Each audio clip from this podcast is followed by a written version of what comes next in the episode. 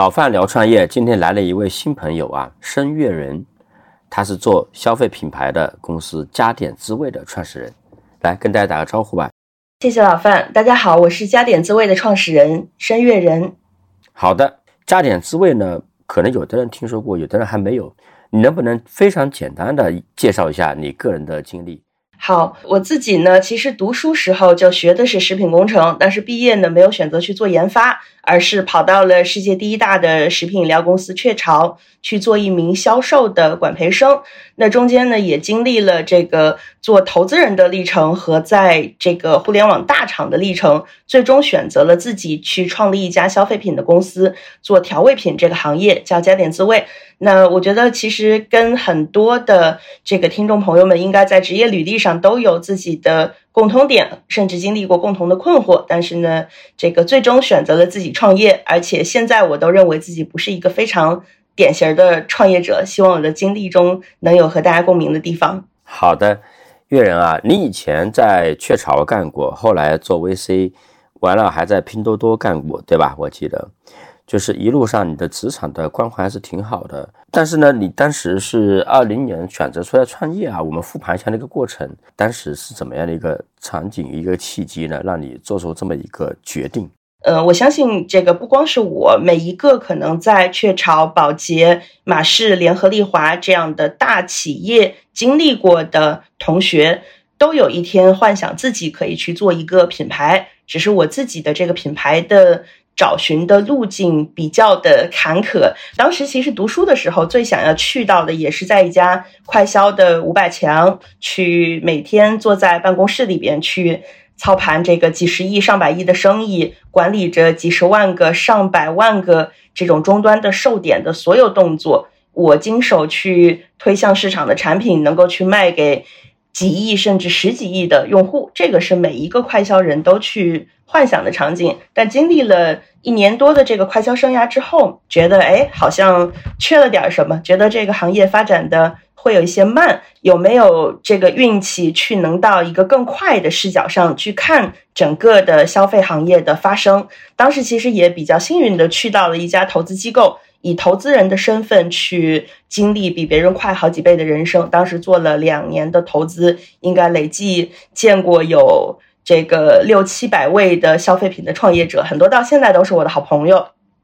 那其实，在这个过程中呢，其实看到跟快销大厂看到非常不一样的视角。快销大厂，我们更多是做一些这个结构性的选择，比如说行业在发生什么，我们自己的产品矩阵里边，在不同的价位带。在不同的这个细分，我们叫 segment，在不同的这个细分里边，有没有一些被错过的机会？更多是去打勾、查漏补缺的过程。但其实你从这个消费品创业的角度，甚至消费品投资的角度来说，更多是自下而上的去看有没有一些被大厂错过的机会窗口。那有没有可能在未来的三到五年都不会进入到大厂的这个扫射范围？那如果有的话，那就利用这个机会快速的去长出来，包括像可能雀巢最强的赛道速溶咖啡，已经做到了百分之七十多的市场渗透率，但依然会有我们知道的过去几年崛起的很多非常棒的精品咖啡品牌、精品速溶咖啡品牌去涨到五到十个亿甚至超过十亿的规模。那其实确实这个是真实存在的机会窗口。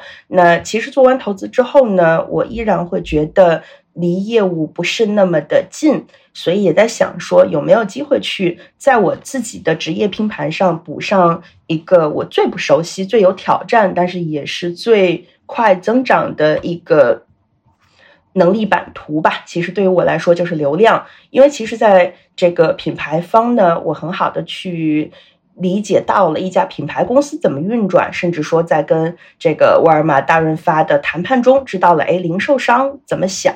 那投资呢，其实更多是一个全链条的观察。但是我自己依然会有一个非常不确定的自己能够去掌握的能力版图。其实当时是流量在。二零一八一九的这个视角下，看到了一家当时在流量上，在整个用户用营运营上非常非常亮眼的一家公司，就是拼多多，也非常有幸加入到了拼多多，卖了半年的广告。大概也每年背的广告的这个任务指标是一百多亿，不过跟我们也没什么关系，就是因为在这个平台上面，商家实际在做生意，商家去要获取精准流量去补充自己的生意盘。那其实当时觉得，哎，还挺有意思的这个视角。虽然我自己也是理工科背景啊，但是其实是完全没有任何算法知识的。但是当时浸润在那个环境里边，发现对流量的这个掌握是非常非常快速的，包括很多互联网的变现的底层也是。在那个时候，甚至翻来了一本这个大家搞流量都爱看的书《计算广告》那本书，从流量的原理开始学，我觉得是个非常非常有意思的过程。到拼多多的后半段呢，其实也有幸负责整个的食品饮料的 KA 品牌和新锐品牌的项目，那有更多的机会去去到工厂，去到真实的企业经营环境里边，去跟大家去这个盘如何在拼多多做好这盘生意。其实也就是在那个阶段，在二零。一九年底的时候，其实是有机会去到一些食品饮料的品牌。我自己其实，在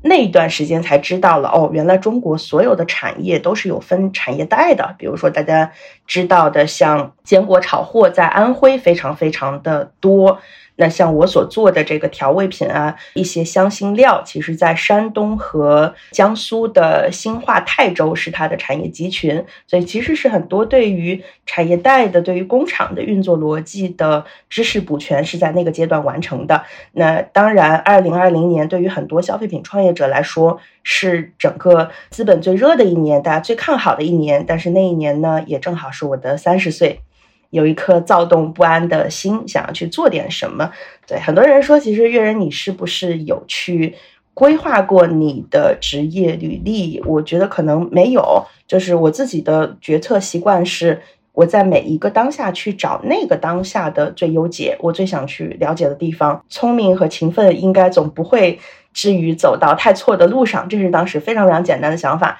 但回过头来看，其实有点像是。乔布斯讲的这个 connecting dots，就是我能够把过去的很多经历上的点去连点成线。我觉得不是经过刻意设计，但是其实回过头来看，每个点其实都在。这条珍珠项链上增加了非常亮眼的一颗珍珠。我当时想法是说，我已经工作了六七年，然后呢，我当时很很喜欢看一本书啊，茨威格的《人类群星闪耀时》，然后当时很信那句话：一个人最大的幸运就是在自己年富力强的时候能够找到一生的使命。在当时其实也困惑了一段时间，看下来，我们认识所有人，我们知道所有信息，我们具备了做这件事情所需的看起来的。能力，那么我们应该做点什么呢？其实当时也是在去看很多的这个行业的工厂的过程，包括我们自己看线上数据，发现，哎，好像其实粮油调味整一个的新的品牌的水平，跟实际上中国的当时的营销和内容的水平是最不匹配的，它是离整个的消费创新的漩涡最远的一个品类，因为当时大家精力可能都在做。饮料、低度酒、做代餐、做一些非常非常时尚的品类，但是粮油调味，甚至说可能一些高度酒，呃，如果看二级市场的朋友会觉得，哦，这是其实是大民生行业，很多都属于必选消费，但是确实在当时的创业的浪潮中，这些是最少被选择的品类，所以当时这个不服输的劲儿就上来了。我说，我要看看在这种最难创新的品类，我能做出什么来。但当时其实也不只是。拍脑袋热啊！我是这个呃处女座，创业之前是 INTJ，还是会做非常非常严谨的分析的。所以呢，当时想说，哎，那我看看，嗯，具体要去进入到什么样的一个行业里边。所以呢，当时也跑了非常非常多的工厂，当时能够去感受到的是，我所做的这个行业。调味品，它的背后其实不只是大家看到的这些太太乐、家乐、海底捞这些摆在餐桌上、摆在厨房里的产品，其实它背后有一个非常非常大的产业，叫餐饮供应链。那其实我们说的四万亿的餐饮市场，大概每年会给调味品行业贡献。两千亿左右的生意，很多餐饮在连锁化、口味标准化的过程中呢，很难去依赖自己的老师傅去传承、去教徒弟。如果遇到这种跨城去开连锁的，更不可能去这样做了。所以当时的餐饮的连锁化，在二零一零年到二零二零年，餐饮十年快速的餐饮连锁化，其实是扶植起来一批在餐饮连锁背后的调味品的供应链。我们在二零二零年看到这件事情的时候，发现真的太有意思了。很多大家在餐饮中吃到的味道，像咖喱、冬阴功。那甚至说，我们吃到的猪肚鸡的火锅，我们吃到的像一些呃小炒菜类的这样一些连锁化的餐饮味道，其实并不是大厨去在厨房后边真的去调味。这个背后可能两个大的经济学的因素吧：一是说没有那么多的人愿意进入到这种蓝领的劳力行业了；第二件事情就是租金要涨，那我的后厨跟前厨的面积的比例可能也要适配整一个租金的。变化而有一个更优的经济学上的解，那么其实餐饮的预制菜也好，调味品也好，进入到餐饮供应链的这一类产品，其实是很好的解决了这个经济学的问题。那么我们在进入到行业的时候，发现原来调味品行业已经为餐饮的连锁化做好了未来五到十年的产能的准备。那么我们能不能用这个产能在 C 端去做一点点事情？这个是当时非常非常。朴素的想法，但是这个入行之后，确实也为这个认知买了不少的单。等一下跟老范就细聊。所以说，可能回顾我自己为什么做创业这样一个决策，我觉得，嗯，首先进入到品牌公司是我的第一份职业。那么其实心里边当时就有埋下这个一颗小小的种子，未来一定要有一个自己的品牌。机缘巧合，就是真的是一路非常精准的撞大运，然后最终在二零二零年拥有了自己的品牌加点滋味。呃，现在回头来看啊，哪一些是你创业的时候没有想到的？你后面的变化和当时的想法有很大的区别的。我当时一个很大的区别，就现在其实都在逐步修正这个错误的，就是早期公司要不要做一个很宽的产品线，去捕捉足够多的流量机会？你当时认为是要还是不要呢？当时认为是要。啊。那后来是怎么样的一个变化的过程？对，首先我觉得就是不是每个品类都要这么做啊。但是当时我们其实是有在发现，哎，品类和品类之间的操盘方式其实是有很大的不同。那比如说，可能就拿坚果行业来说吧，这个确实是有大单品的机会，但是更多是像良品铺子、三只松鼠这样的海量 SKU 的这个解决方案，能让大家看到一家快速到百亿级别公司的坚果炒货。如果这个世界上从来没有过。良品铺子和三只松鼠的话，大家看到的最大的这个休闲食品公司，可能是像卫龙和恰恰，在这个几十亿的规模上，对，所以说当时觉得，哎，宽 SKU 这种组织化的打法能力，还是为一些品类带来了更高的天花板，而且其实调味品更是一个这样的行业，因为我们叫它是类 fashion 行业，就是消费者在选择的过程中呢，其实需求是在。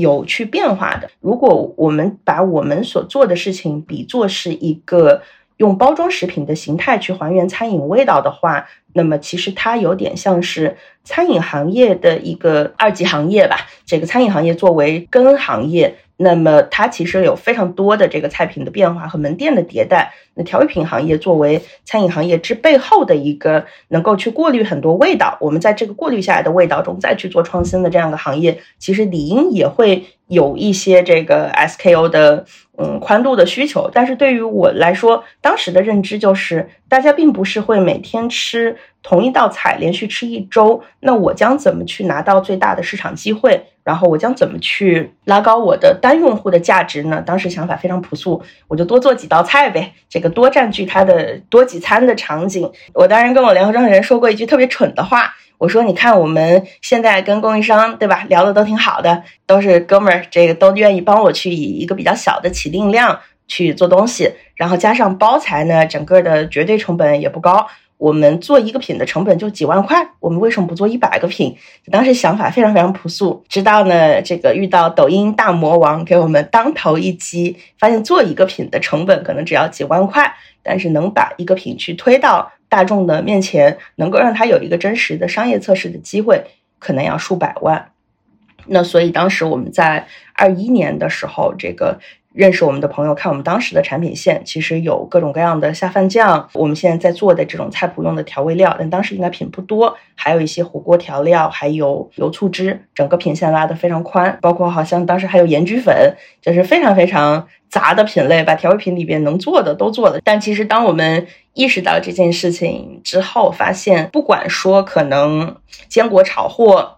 行业已经长出来的这些公司到底是什么样的形态？但是对于初创公司来说，我们不能看人家长大之后的一个切片，我们恐怕得去看他们的第一步是怎么长出来的。就是第一步应该说是从零到一亿的这个过程，大概是什么样的一个？最小阻力路径，因为没必要一开始就张一个很大的帆，给自己造成非常大的阻力，谁都没法往前走。所以在那个时候，其实才会像哦，恐怕跟这个做投资的时候不一样。做投资的时候，更多是看一些大公司的切片，它是为什么做的大。通过什么方式拿到了这个结果，就可能下一个非常简单粗暴的结论，呃，然后认为这是他的关键成功要素，我们叫 KSF。等自己创业的时候，发现这个关键成功要素的时间序列和排兵布阵也非常重要。如果搞错了，可能会死。所以这是可能创业之前跟创业之后，呃，就一个单点吧，也是让我最痛的一个点。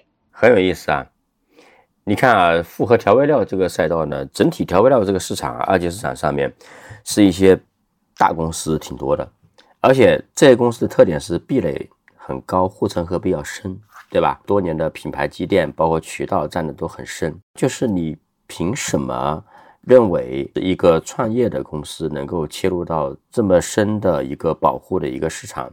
你就好像说高度的兴趣取向的东西，比如说呃这两年消费做了很多，但是你像那个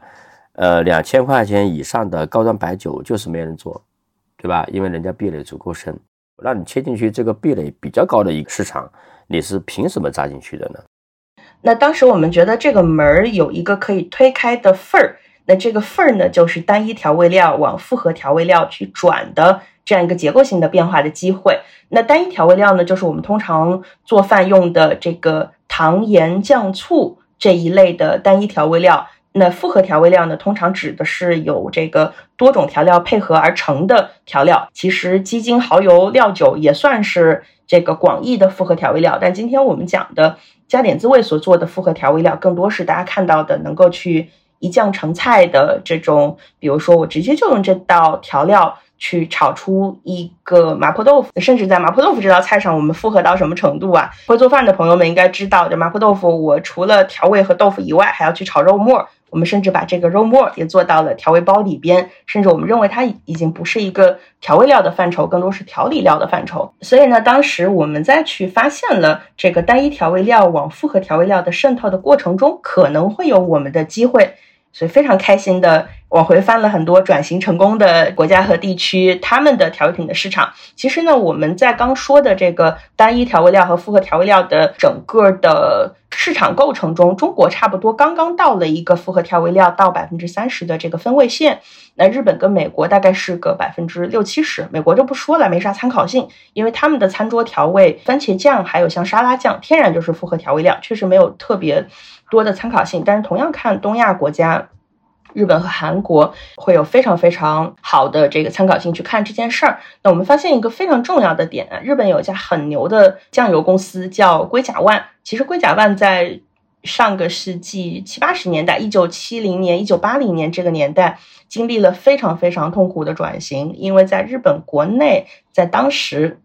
大家都知道，一九八零年代可能是日本的这个整一个经济的高光时刻。那个时候，所有人都在去追求高的经济增速，女性都出去工作，然后呢，没有时间去照顾家里的小朋友，照顾老公的胃口。那所以在那个年代下，其实日本的预制菜和调味品都是一个爆棚的。状态。那在那个年代下呢，我们发现日本酱油巨头们首先很难受，这个龟甲万；其次是味精巨头非常非常的难受，就是味之素。这两家公司呢，无一例外的完成了非常漂亮的复合调味料的转型。那我在想说，如果历史重来一次，有没有可能不同？就如果在一九七零年有一家加点滋味。穿越到五十年前，从二零二零年穿越回去到一九七零年，去在日本做一家复合调味品的公司，有没有可能？我觉得不太现实，因为后来我们研究了日本的渠道结构，这日本呢，整个可能都是从地理面积上来说，比较像我们的类似山东省的大小。那所有的快消品公司都掌握了所有的终端，其实可以认为是一个封闭市场了。当时确实是对于新消费品牌来说，如果最好的研发资源、最好的渠道的机会、最好的用户洞察都在被有限的大公司所掌握，而且这个能力是有马太效应，长板越来越长，我用赚取的利润持续投入到这些东西里边，再去加长我的长板，其实没有创业公司的机会。那反观，其实在于中国，我们首先在渠道上还是一个非常大而散的状态。第二是有社交媒体能够去在一个没有办法大公司做全量布局的小的场域里边，先完成我们的第一步，就先搞到一千万用户。那我首先会死不掉。我们当时看到的这个，应该算是我们的流量机会窗口和品类机会窗口的这个重叠。是非常非常稀缺的，给到那个当下的我们的。所以当意识到这一点的时候，我觉得还是非常非常快乐和这个兴奋，因为我们有一个可以去参照的样本，至少在产品和用户的研究上边有非常非常好的样本。同时，我们又是中国在国内天然长在互联网上的非常非常懂流量结构的一群人。第三呢，我们还非常非常幸运的，嗯，很多人会觉得悦人你自己在拼多多做流量，你是不是对线下渠道陌生？那这时候其实可能就要回溯到在我的第一段工作中找到一些关联点，然后去看看，哎，那当时可能我只在快销行业做了一年多，不到两年，那当时对快销行业可能是一个。进了门儿，但是不知道客厅在哪儿的状态。那自己创业再往回找补的时候，发现啊，其实很多当时对于渠道的分类的理解，对于渠道的政策，对于价值链的拆解，对于环节里边的各个价值相关方的利益分配的把控，这个我觉得是雀巢教给我的非常非常重要的一课。带着这个对渠道的一点点信心，我们开始觉得，哎，复合调味品有我们的。机会，所以当时在想说，如果说我把所有的消费品成长的关键要素都去穷举一下的话呢，其实也不多，一只手数得过来。第一个关键要素是产品，第二个关键要素是品牌，第三个关键要素是渠道，第四个关键要素是供应链。当然，这里的供应链通常跟这个连续化生产的规模效应、成本相关了。那不同的行业处于不同的渗透率的阶段，那么对关键要素的需求组合理应是不一样的。如果我们已经到了啤酒、瓜子、矿泉水的这样一个高渗透率标准的快消品的角度的话，其实是非常非常吃渠道和供应链资源。但其实当时我们看复合调味料或者叫一酱成菜的复合调味料，其实还在一个非常早的渗透期。任何的消费品在它的早期的渗透阶段，我们说在至少是从。零到百分之三十的这个阶段，其实最先是产品驱动的，因为先是由好产品来拿到用户的一票一票的认可，这个产品先能跑得通，我们再在这种繁杂的产品选择中，才能去凸显出有品牌和无品牌的差异。所以在任何品类的第一阶段，一定是产品先驱动。那第二阶段，比如渗透率到百分之三十到百分之六十的这个阶段，是品牌驱动了，因为会有一些。更这个细化的功能的区分，会有品牌去打不同的人群定位，甚至会有品牌去做很多的用户的非常非常细化的教育。那我们认为这个其实出现在一个品类的第二阶段，那第三个阶段可能就到了渠道的阶段了。OK，我们都能搞出来好的产品，我们都能树立能跟用户正常交互的品牌。那么第三个阶段就是看铺市了。那第四个阶段呢，就是如果大家都是一样的，如果大家真的已经到了最终的白热化的阶段，一定是看谁的综合的成本更低。其实我们非常喜欢一家公司叫农夫山泉，农夫山泉基本上我觉得在它的全阶段其实是有把四种能力都长出来的，也是一个非常非常漂亮的消费品的公司的样板。那反观，其实对于我们来看呢，我们在做这个复合调味品的阶段，其实发现很多时候一开始就用品牌的方式去跟大家交互，去跟大家讲加点滋味是能去激发你的烹饪灵感，让你去在厨房中能获得一个不一样的能力，能够去做出更多的菜的品牌。但是发现，我们所有的对品牌的一腔热血，其实都要在最开始的第一阶段封装在产品里边，来去跟用户完成这个沟通。比如说，我们的第一个小爆款其实是，呃。一个红油的钵钵鸡的调味料，我们叫它真油鸡汤。其实当时钵钵鸡是个这个四川乐山的名小吃，就是我们现在在餐饮连锁中看到的料鸡、棒棒鸡，其实也是类似钵钵鸡这个品类。当时做了一个非常微小的创新点，就是把大家。通常在餐饮里边会用的这种鸡精鸡粉去调和的一个粉包，因为我们要做 C 端产品嘛，所以我们把它升级成真的鸡汤包。大家在餐厅在自己家的厨房里边自己还原的时候，会觉得哦，这就是非常正宗的味道。因为刚说刚跟呃我们最开始的时候跟老范聊的，嗯，有一个坑是。本来觉得餐饮供应链能复用，后来觉得没法完全复用的，其实还是在配方和配料表，因为餐饮是非常非常典型的，它的。购买的决策者和实际的终端消费者是不是同一方的？消费品中可能会有很多这样的这个例子，就是我们说 shopper 跟这个 user 采购者和使用者不是同一方的。那餐饮调味料典型是因为是餐馆老板负责采购，消费者负责吃。那其实我们如果要做家庭端的产品的话，我的采购方通常就是个使用方，甚至可能这个采购方是个非常非常挑剔的采购方，比如说家里的妈妈，她是要给全家人做饭的，所以对调味品的。这个配料表包括像可能是不是有品牌背书，非常非常的较真儿。所以说，这是我们觉得以前创业之前觉得餐饮调味料可以简单复用，后来觉得不行不行，我们更多只能借助他们的。一些供应链，一些这个形态，但是整一个配方和配方的逻辑还是得自己打。所以说，这是我们可能一开始当找到了日本和韩国这样两个东亚的可参考市场，以及找到了这个钵钵鸡这样能在产品上做创新，能够以产品驱动的这样一些小赛道的时候，我觉得我们加点滋味做增长的这条路才刚刚开始。那是在我创业一年之后。也就是在二零二一年底的时候，才明白这个行业是咋回事儿。呃，我刚才看了一下你的产品的过程，有一个不断的迭代的过程，这个能不能简单的复盘一下？我觉得创业跟做生意可能最大的不一样，就是做生意是脚踩西瓜皮，滑到哪里算哪里。嗯，创业其实要有非常严谨的这个。假设论证的过程，如果证明了或者证伪了，再去做下一个决策。所以当时其实我们在做这个行业的时候，非常嗯模糊的知道它不是一个细分品类能够解决的问题。那我们有没有可能去切大的场景？所以当时这大的场景有两件事儿，一个是一个是做餐桌上会用到的调味料。比如说像下饭酱也好，油醋汁也好，其实都是在餐桌上会用到的。我们行话叫前厨调味料。还有一类是在厨房里边去在烹饪过程中才会用到的。那这个我们叫它是后厨调味料。当时在想说这两类的人群，呃，大概率会不一样。就是用流行一点的各大平台的这个八大人群来说，可能像前厨调味料，我们餐桌用的调味料。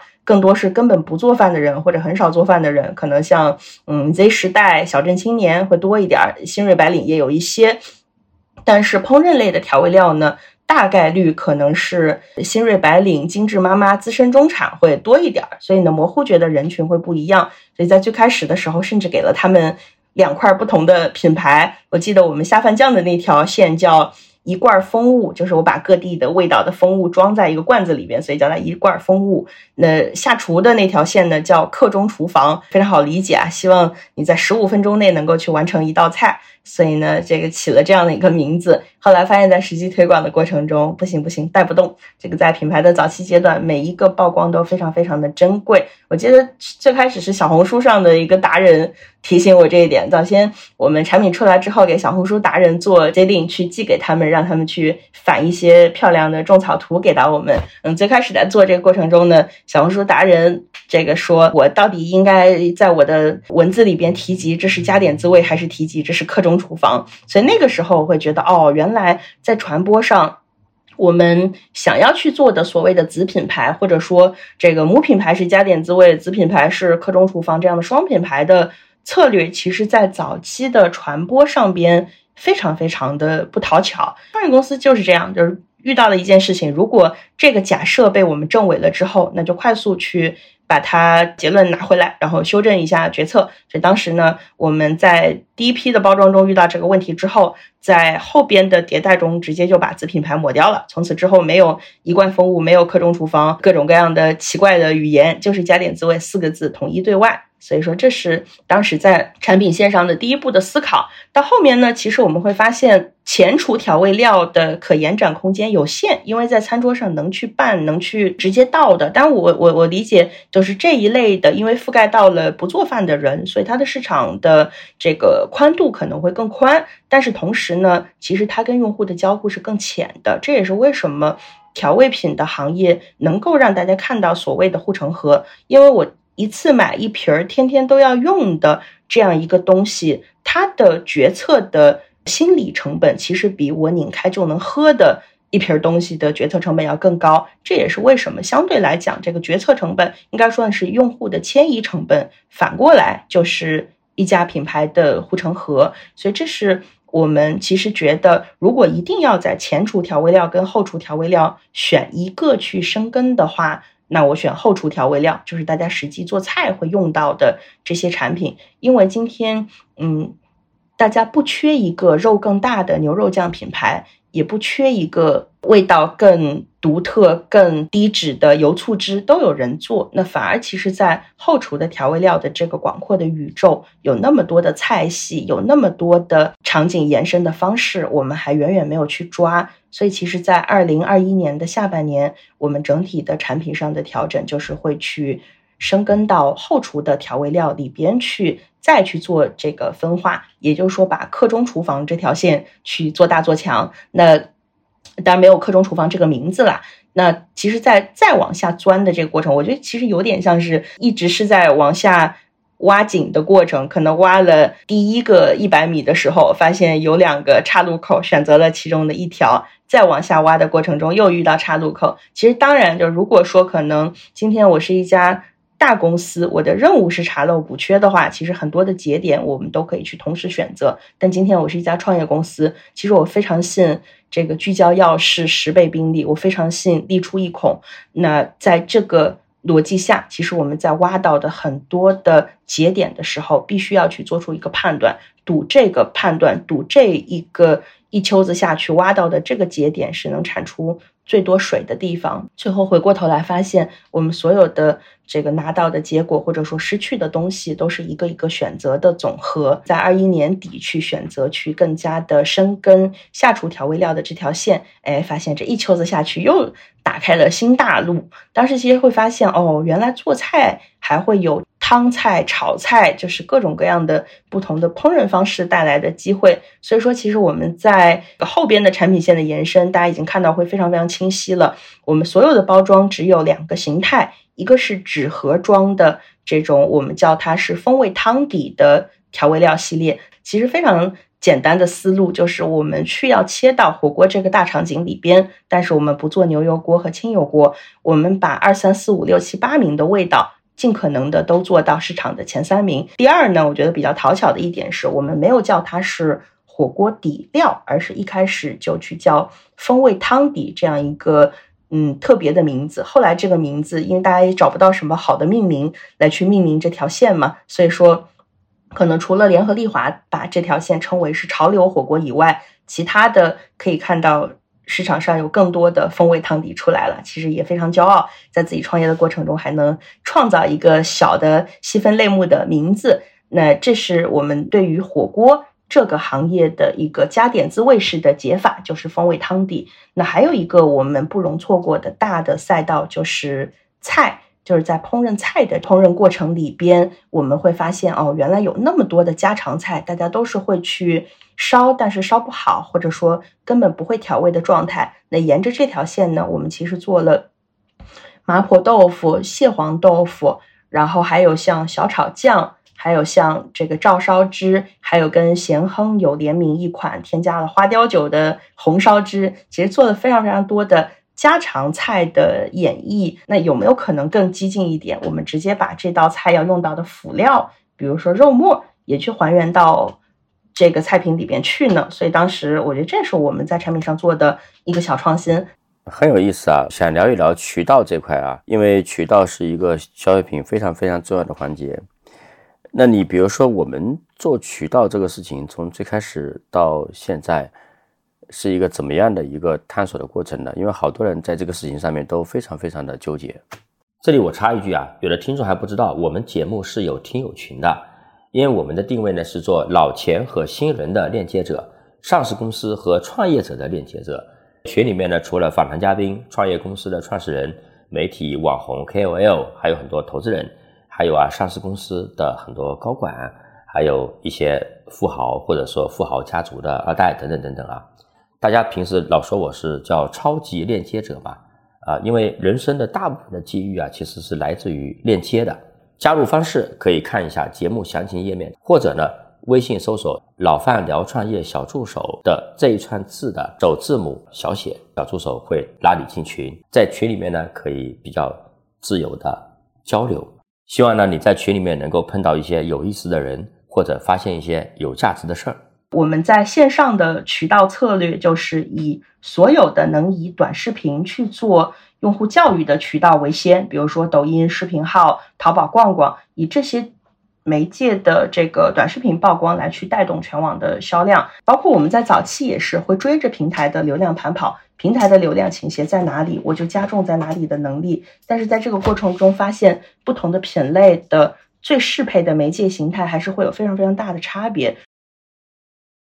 比如说，我们会发现有很多做这个呃预制菜的朋友们，可能在直播这个场景能够特别跑得通，因为客单价又高，里边又有真实的肉，所见即所得。但是我会发现很多的流量增长策略在调味品这个行业都是失效的，因为首先我们的客单价相对来说比其他的调味品要低一点，即使是我们在呃关联销售上做的非常非常。好的，这样的情况下，其实客单价也就全网的客单价拉通了，也就是三十块钱左右。三十块钱呢，其实我们按照正常的佣金比例，肯定是满足不了一个主播对于单坑的佣金产出的诉求的。那第二个硬伤就是在直播场景下呢，我们的调味料，尽管可能我们在去做调味料的过程中用了很多的复配的工艺，用了很多好的原料，但是当在直播这个场景下，直观做视觉展示的时候，它可能就是一碟儿褐色的这个浓稠的液体。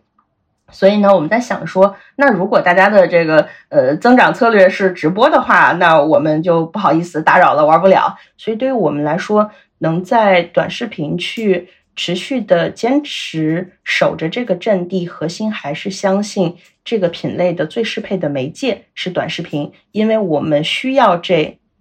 三十秒的很精美的剪辑的短视频，来告诉大家这个品类是什么，你将如何在家用四五十块钱还原外边人均一百的寿喜锅。我需要让你知道这个关东煮你可以在家做，我需要让你知道冬阴功你可以在家做。那这个过程最好的宣导的方式，一定不是。某某主播可能，嗯，我们去这个在直播间花十秒钟讲这家品牌有什么活动，而是我真的需要这三十秒的短视频去跟大家先讲明白这是个啥。所以呢，我觉得可能不光是我们啊，那嗯，如果把这件事情再抽象一下，就是任何在处在品类用户教育的阶段，且客单价相对低，且有一些视觉的可视化展现的品类。都应该去好好做做短视频。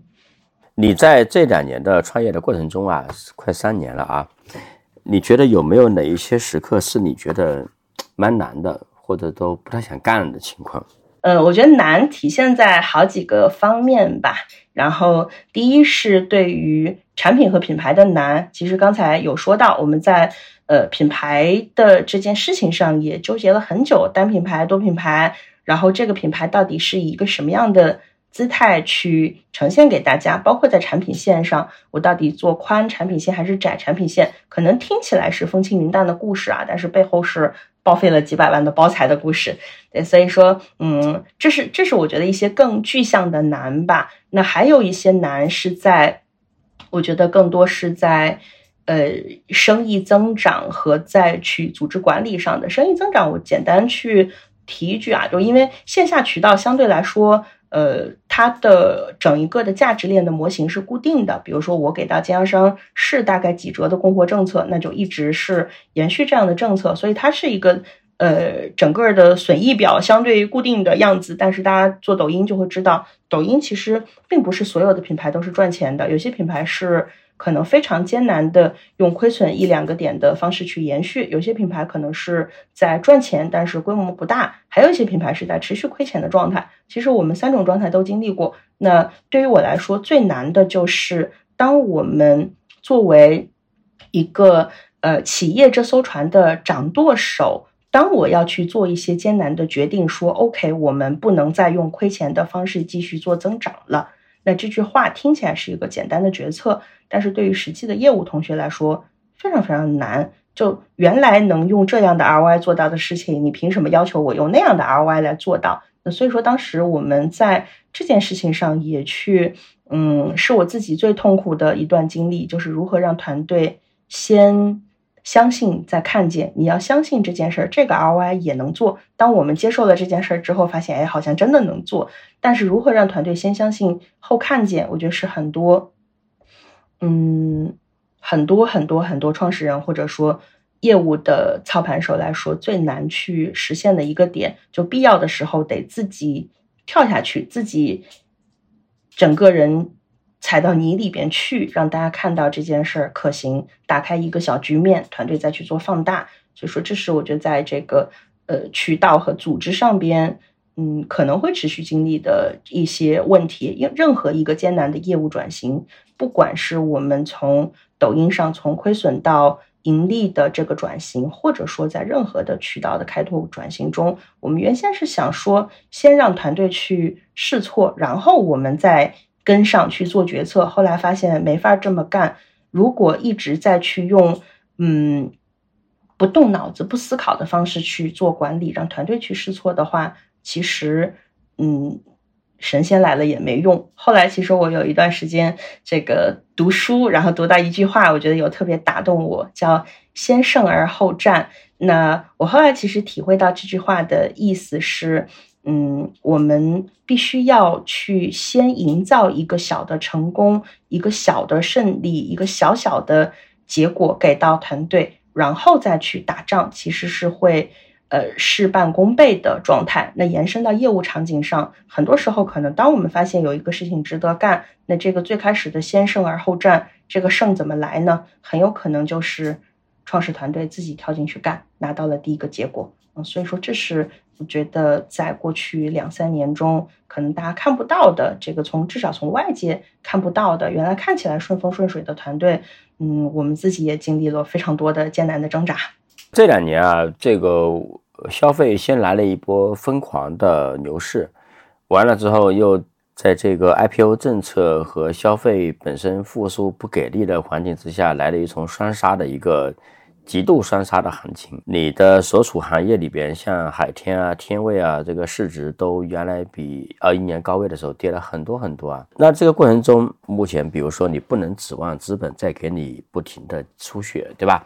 你也不能够指望说有一个很快的一个 IPO 的可能性，然后来忽悠或者说来激励你的团队。这种行情对你带来有一些什么样的影响，或者你怎么样把这种变化变成你自己的一种所谓的应对啊？我觉得我们这一代的创业者，就是在二零二零年到二零二一年上半年出来的这部分的创业者，其实当时的市场规则还是看谁能有。更强的增长，所以我觉得一定程度上，我们在这个球赛的规则下，我们这个其实是一代增长做题家。谁有好的手段去拿到增长，谁就有好的手段去得分，去拿到筹码，去进行这个接下来的比赛。但是呢，我觉得整个在二零年、二一年、二二年的这个过程中，我们不能说球场的规则变了，可能甚至裁判都变了。裁判从以前的资本市场变成了现在真实的。消费品市场变成了你的经销商，变成了渠道，变成了用户。也就是说，连裁判都变了的情况下，我们这一代球员怎么接下来打好这场球？我觉得都面临一个身一个身份的转变。呃，我觉得可能是从增长做题家到永续经营者，因为永续经营其实就是意味着我们要去以更加的这个更加经典的一些消费品的评估指标去完成我们的长期的经营，在这个过程中能够去不断完善自己的能力，那可能是不断迭代自己的产品研发能力，不断去呃构建自己的供应链的壁垒和渠道的壁垒，而不是用一招鲜的方式去放一个大烟花，逼着我们从一个增长做题家变成一个更全方位的。更稳健的消费品的公司，所以这是我觉得可能是我们这一代的创业者身上，如果说大家有幸在二零年创业，在二三年还活着的话，一定是完成了这个身份转变。你刚才说这一点，我很有感触啊，因为我们高增资本呢，我们做早期投资，做天使投资啊，我们既投了大量的流量端，然后呢，也会去正在不断的投各种品牌端。那么，所以我们会有两者的视角来问我这个问题。你比如说，二零年、二一年的时候，当时我们非常多的我们投的项目是吧，接收到了来自于品牌的巨额的投放。然后呢，经常有人跟我说说，范老师，人家也就卖五百万的货，那人家好歹还有个东西给人家寄过去啊，而且好歹还有点运费是吧？而且还有时候还有各种问题。图啥呢？这个东西呢，你首先得去问美联储，是因为大家觉得用这个东西可以用所谓的 GMV，对吧？呃，然后能够换来一些资本的认可，是因为那个时候的资本的一部分人，他就是用这样的方法来计算。那我当时给他提了几个小建议啊，就是第一个呢，咱有钱赚也别客气，毕竟你是我投的流量端嘛，是吧？啊，而不是品牌端嘛，这第一点。第二个点呢，控制账期；第三个点呢，这个随时会有可能结束啊，就是这个你不能把这个事情当成是一个永久的一个事情来做自己的规划。跟我们的创始人有两个视角的交流，我觉得是特别有意思的哈。那么最后一个小问题啊，从消费者角度啊，就很多人在选调料的时候呢，是会看配料表的。这个我看到很多年轻人会买这些东西，然后呢，年轻人呢，他的。化学知识或者说他的知识要比我们家做饭的这些人要丰富很多，所以他会去做一些功课、做一些研究。经常也怕我的家里人看到各种自媒体上传播的这个不能吃、那个不能吃的小知识啊，就意味着我的这个可吃东西经常这个食谱要变得更加狭窄。